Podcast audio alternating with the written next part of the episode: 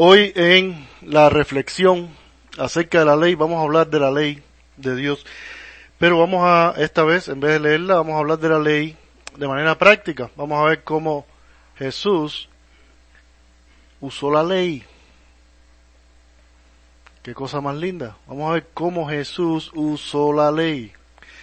La ley es nuestro ayo para llevarnos a Cristo, dice la palabra. Vamos a ver cómo la ley nos lleva a Cristo o nos condena.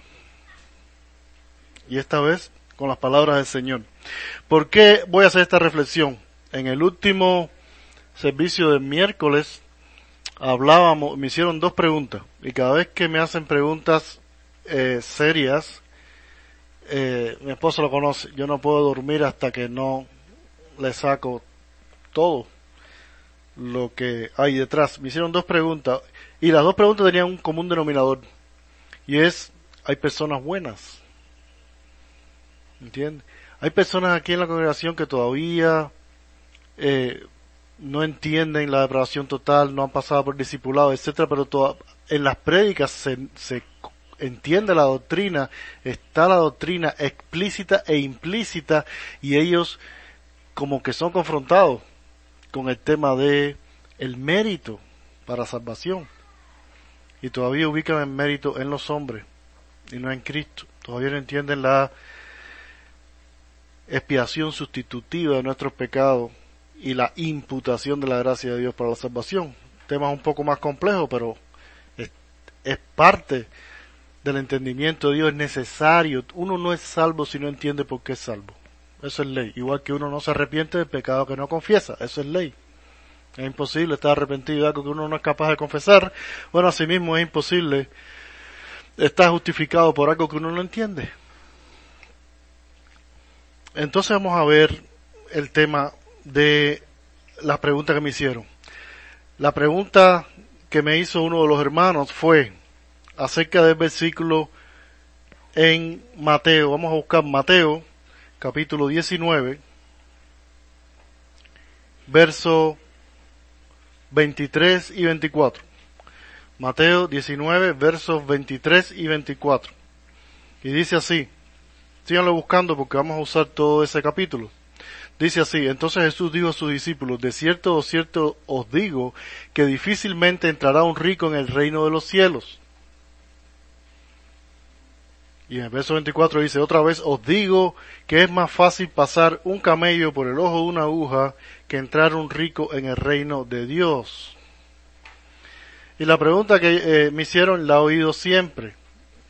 Él dice, bueno, él dice que difícilmente, por lo tanto no es imposible. Siempre la persona a la cual este versículo confronta es la que te pregunta eso como joven rico que tenía mucho dinero.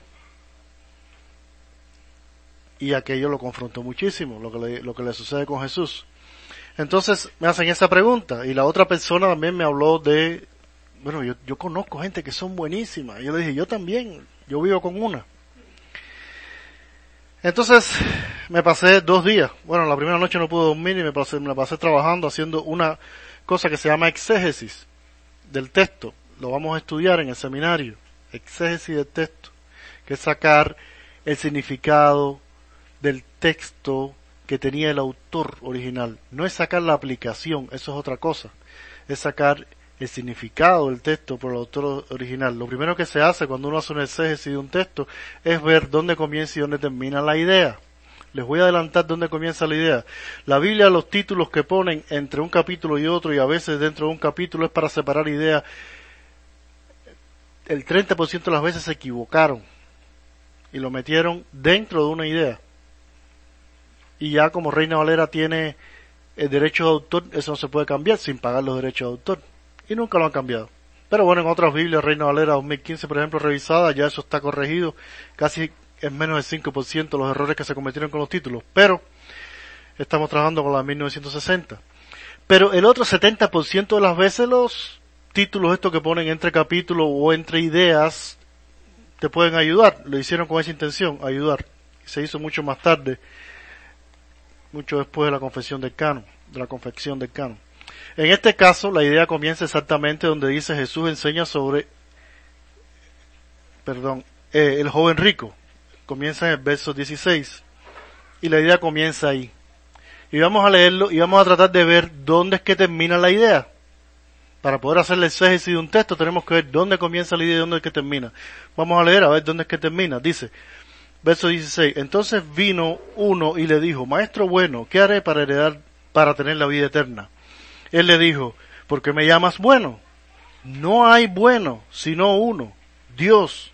Mas si quieres entrar en la vida, guarda los mandamientos.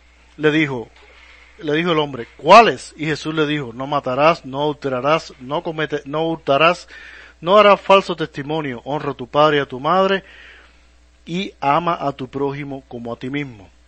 El joven Enrico le dijo, todo eso lo he guardado de mi juventud, ¿qué más me falta? Jesús le dijo, si quieres ser perfecto, anda, ve y vende todo lo que tienes, dalo a los pobres, y tendrás tesoros en el cielo, y ven y sígueme. Oyendo el joven esta palabra, se fue triste porque tenía muchas posesiones. Entonces Jesús le dijo a sus discípulos, de cierto, de cierto os digo, que difícilmente entrará un rico en el reino de los cielos. Otra vez os digo que es más fácil pasar el camello, un camello por el ojo de una aguja que entrar un rico en el reino de Dios. ¿Termina la idea ahí? No, la idea sigue. Sus discípulos oyendo esto, se está refiriendo a lo que él dijo, se asombraron y, en gran manera, diciendo, ¿quién pues podrá ser salvo? Mirándolo Jesús les dijo, para los hombres esto es imposible, mas para Dios todo es posible. Entonces respondiendo Pedro, ¿la idea termina ahí? No, la conversación sigue. Entonces respondiendo Pedro le dijo, he aquí nosotros hemos dejado todo hemos, y, para, y te hemos seguido. ¿Qué pues tendremos? Jesús le dijo, de cierto os digo que en la regeneración, o sea, cuando tú seas convertido, cuando el Hijo del Hombre se siente en el trono de su gloria, vosotros que me habéis seguido también os sentaréis sobre doce tronos para juzgar las doce tribus de Israel. Y cualquiera, o sea, ya terminó con los apóstoles, y cualquiera que haya dejado casa, o hermanos, o hermanas, o padre, o madre, o mujer, o hijo, o tierra, o cualquier cosa por mi nombre, recibirá cien veces más y heredará la vida eterna. Pero muchos primeros serán postreros y postreros serán primeros. Y después empieza a hablar los obreros de la viña. Ahí se acaba la idea. O sea, lo que significa el verso 23 y 24 hay que buscarlo dentro de esa conversación. No podemos sacarlo de esa conversación. Entonces vamos a ir por parte. Aconteció, perdón, entonces vino uno y le dijo, maestro bueno, ¿qué haré para tener vida eterna? Lo primero que tenemos que ver ahí es que esta persona piensa que hay personas buenas. Esta persona que vino a hablar con Jesús, él piensa, él tiene esa convicción de que hay personas buenas. De hecho, él le dice a Jesús bueno, y posiblemente, no, seguramente, él piensa que él es bueno. Él clasifica a las personas como buenas. Sin embargo, Jesús le dice, ¿por qué me llamas bueno? Si la palabra te dice que no hay bueno sino Dios. Que todos los pensamientos del hombre de su juventud tiran al mal y todo lo que ustedes han estudiado acerca de lo que dice Dios, que no hay uno solo bueno. Pero esta persona piensa que esa persona es buena. Es lo primero que podemos ver ahí. Dijo, mas si quieres entrar en la vida, guarda los mandamientos. Y él le dice, ¿cuáles? Esa es otra cosa interesantísima. ¿Cómo que cuáles? Tú no sabes que sin todos, todos los mandamientos, si tú incumples uno solo, te hiciste transgresor de todos. Lo dice la palabra. ¿Qué te está diciendo? Esta persona no tiene idea de la ley. Esta persona conoce la ley únicamente para un objetivo. Esta persona no conoce la naturaleza de Dios a través de la ley. La ley no lo ha llevado a Dios. Simplemente está usando la ley para llegar a Dios. Le dice, ¿cuáles? Jesús le podía haber dicho, amarás a tu Dios con toda tu fuerza, con toda tu mente y con todo tu corazón. Ese es el primer mandamiento. Ese mandamiento resume los cuatro primeros mandatos de la ley.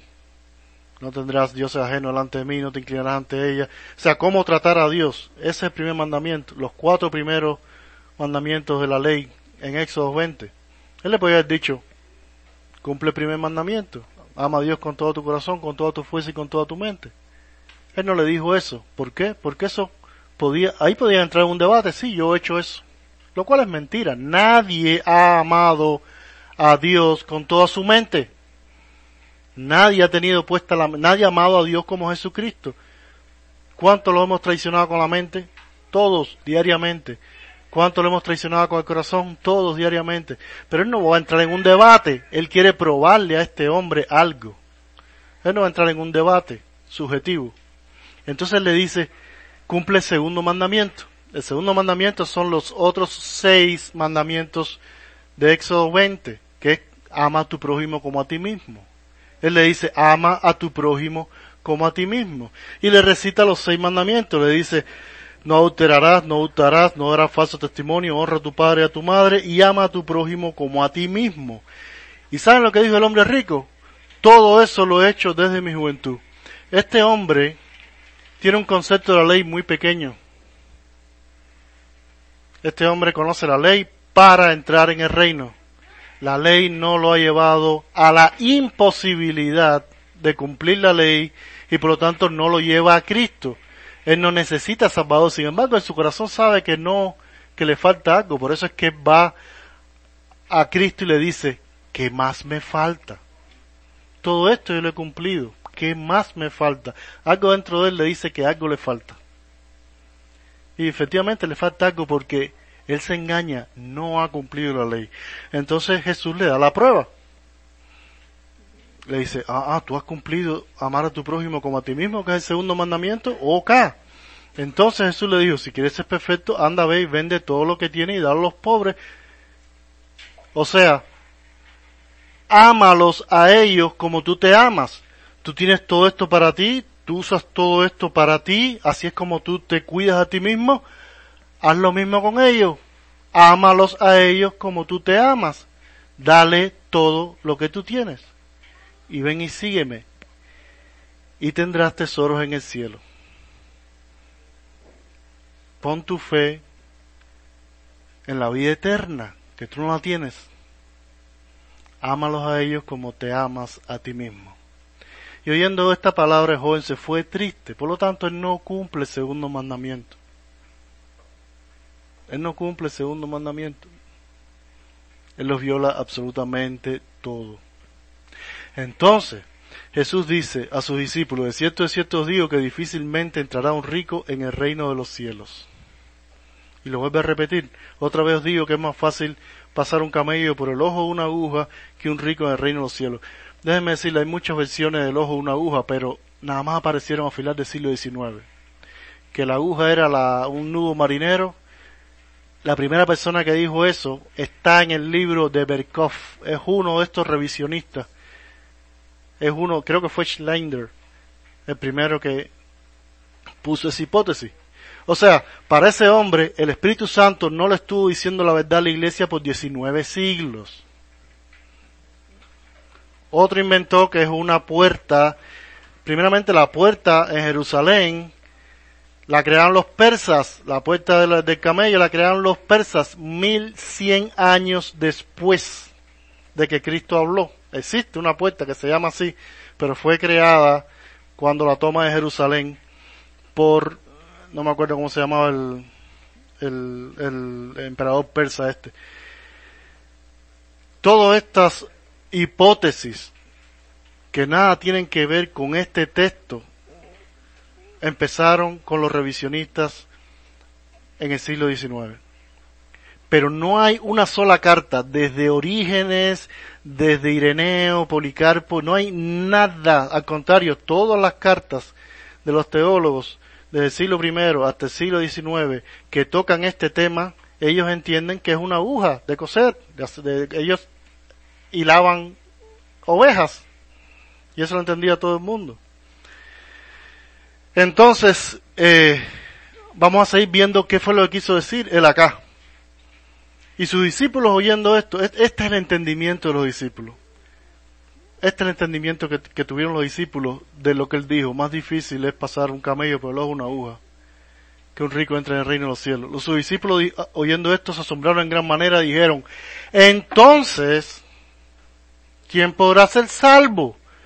Lo que tú me estás poniendo es una imposibilidad. Un camello no pasa por el hueco de una aguja. Estamos hablando del siglo primero. Es más que si ahora con los láser y todo logramos hacer un, un camello, un fluido de moléculas y meterlo por la aguja, no estamos metiendo un camello, estamos metiendo un fluido de moléculas. Pero bueno, estamos hablando del siglo primero. Estamos hablando del siglo primero. Eh, estos, estos hombres dijeron, si esto es así, ¿quién podrá salvarse? Jesús le confirma su entendimiento. Para ustedes es imposible. ¿Ok? Así es que olvídense que el camello cae por el hueco de una aguja y den todo lo que tienen y crean en el sermón del monte. Crean en el sermón del monte. Es la naturaleza de Dios la que está siendo expuesta. Para los hombres es imposible. Y Pedro sigue reafirmando, por supuesto que entiendo que... Entonces nosotros lo hemos hecho. A mí si no me diga, yo sí he dejado casa, madre, nosotros, los doce, discípulos. Y entonces Jesús le sigue confirmando, de cierto los digo, que en la regeneración, cuando yo subo a la gloria del Padre, cuando venga el Espíritu Santo, cuando sean salvos vosotros, que me habéis seguido, también se sentaréis sobre doce tronos. Y cualquiera que crea en mí, que haya dejado casa, hermano, hermana, padre, madre, tierras, posesiones, recibirá cien veces más y heredará la vida eterna. Este es el entendimiento de este verso dentro del contexto. El rico tiene que dejar su ídolo. El orgulloso tiene que dejar su ídolo, que es el mismo. El que tiene justicia propia tiene que dejar su ídolo, que es el mismo. El, el eh, adúltero o el concubinato tiene que dejar su ídolo. Todos tenemos que dejar atrás nuestro ídolo porque por la puerta estrecha se pasa con Jesús nada más. No cabe más nada. No cabe más nada. Hay cosas que no podemos dejar en la carne, pero la carne vuelve al polvo. Él no redimió la carne, Él redimió nuestro espíritu. Por eso es que la carne vuelve al polvo. Pero el espíritu de Cristo dentro de nosotros rechaza esas cosas. Eso es lo que, eso se llama dejar atrás negarse a uno mismo, rechazar, incluso lo que no podemos es hacernos como nuestro cuerpo. ¿Quién me va a librar de este cuerpo de muerte? Este hombre lo dejó todo, él lo dejó todo, lo que era físico lo dejó atrás, pero todavía quedaba ese cuerpo, todavía quedaba esa mente que piensa en mujeres y en otras cosas, y él, él decía, ¿quién me va a quitar esto último? También quisiera, para mí la muerte es ganancia, decía Pablo. Y no lo podía hacer porque había que morir para eso, y esa es la última prueba morir con fe en Cristo. Esa es la última prueba antes de llegar al cielo. Así es que esta es la interpretación del verso dentro de este contexto, dentro de esta idea. No saquen versos fuera del contexto. Un verso fuera del contexto es un pretexto para hacer lo que yo quiero. Pero es más que eso. Dios habla muy serio contra las personas que falsifican la verdad o que detienen la verdad en injusticia, por la injusticia de su propio corazón. ¿Qué cosa es justicia? Dice, dice la Biblia, toda injusticia es pecado. Primera de Juan. Toda injusticia es pecado. Si la injusticia es pecado, ¿qué cosa es la justicia? Lo opuesto. No pecar. No pecar. Pero hay hombres que detienen la verdad en injusticia. Romano 1.17 hay hombres que tienen la verdad en pecado. Y por su pecado detienen la verdad. Romano 1.17. No saquen versos jamás fuera de contexto. No paren hasta buscar qué Dios quiso decir. No pueden quedarse dormidos con una idea equivocada. No paren. Y el que busca, el que busca con diligencia, que tiene un corazón que le interesa más lo que Dios quiso decir que lo que uno piensa, Dios lo recompensa. Él recompensa a quienes lo buscan. Y hasta aquí la meditación de la ley de una manera práctica dada por Jesús. La ley es para llevarnos a los pies de Cristo por nuestra imposibilidad de cumplirla. Vamos a orar. Gracias, Padre Señor, por esta reflexión. Espero poder encontrarme con las personas, casualmente ninguna de las dos que